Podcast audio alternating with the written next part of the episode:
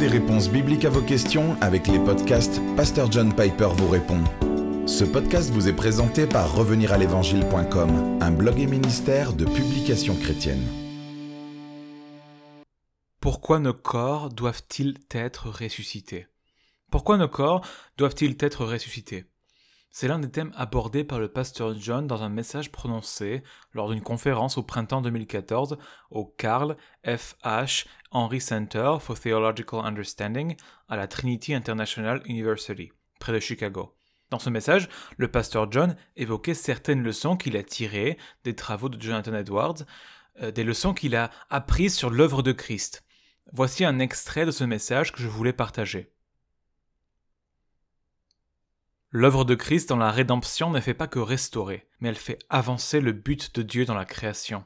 Christ n'était pas seulement un remède ou une pensée après coup pour récupérer ce qui était perdu. L'histoire de la rédemption culmine avec la croix, non seulement comme un moyen de restauration, mais aussi comme un moyen d'avancement. Christ était le but de la création et non un moyen d'atteindre ce but. Il n'a pas seulement restauré un but, il était le but. Et par son incarnation, sa mort et sa résurrection, la gloire de Dieu a été mise en scène de façon nouvelle, dans son excellence la plus éclatante et la plus somptueuse. Christ n'est pas venu mourir et ressusciter uniquement pour restaurer notre joie en Dieu, mais pour devenir notre joie en Dieu. Le Dieu incarné n'est pas apparu simplement pour nous permettre de nous réjouir en Dieu, mais pour devenir le centre de notre réjouissance en Dieu. Excellence diverses et variées.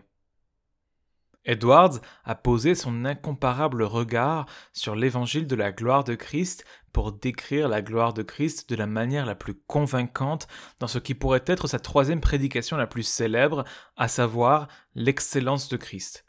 J'aime cette prédication. La beauté de Christ dans cette prédication est développée d'une manière étonnante pour montrer que lorsque Christ a accompli son œuvre, il ne nous a pas simplement permis d'avoir quelque chose que nous avions perdu, mais de devenir dans cette œuvre le centre même de la gloire que nous pensions autrefois voir et que nous voyons maintenant dans sa plénitude. Voici donc sa description de la gloire de Christ, la gloire de Dieu que nous ne pourrions pas connaître sans la révélation de Dieu en Christ. La beauté réside dans la juxtaposition de ses contraires apparents. Ce sont des choses qui se mêlent en Christ et constituent ainsi son incomparable beauté. Une infinie grandeur et un abaissement infini une infinie justice et une grâce infinie, une infinie gloire et la plus basse humilité, une infinie majesté et une douceur transcendante, une profonde révérence envers Dieu tout en étant l'égal de Dieu, méritant infiniment le bien, ayant la plus grande patience face aux souffrances du mal, un esprit d'obéissance extrême, tout en exerçant une domination suprême sur le ciel et la terre, une absolue souveraineté une parfaite résignation, autosuffisant et faisant entièrement confiance à Dieu et dépendant de lui. Christ, la deuxième personne incarnée de la Trinité, le Rédempteur, est maintenant la plénitude de la révélation de la gloire de Dieu. Il n'a pas seulement réparé notre capacité à voir quelque chose de vieux, il est devenu ce que Dieu voulait que nous voyions depuis le début. Un bonheur pesant un milliard de tonnes. Par exemple, lorsqu'il est dit dans Psaume 16, 11, Tu me fais connaître le sentier de la vie, il y a d'abondantes joies dans ta présence, un bonheur éternel à ta droite. Les saints de l'Ancien Testament ont goûté à cela. Et c'était glorieux. Et ils n'avaient pas la moindre idée de ce que signifiait cette plénitude. Aucun des saints ne connaissait la plénitude de la signification de cette promesse, qu'à la droite de Dieu se trouve un bonheur éternel. Il a fallu l'incarnation et la révélation du Nouveau Testament pour montrer que le bonheur éternel à la droite de Dieu est le bonheur de Dieu le Père en Dieu le Fils et le bonheur de Dieu le Fils en Dieu le Père. Et maintenant, il est venu.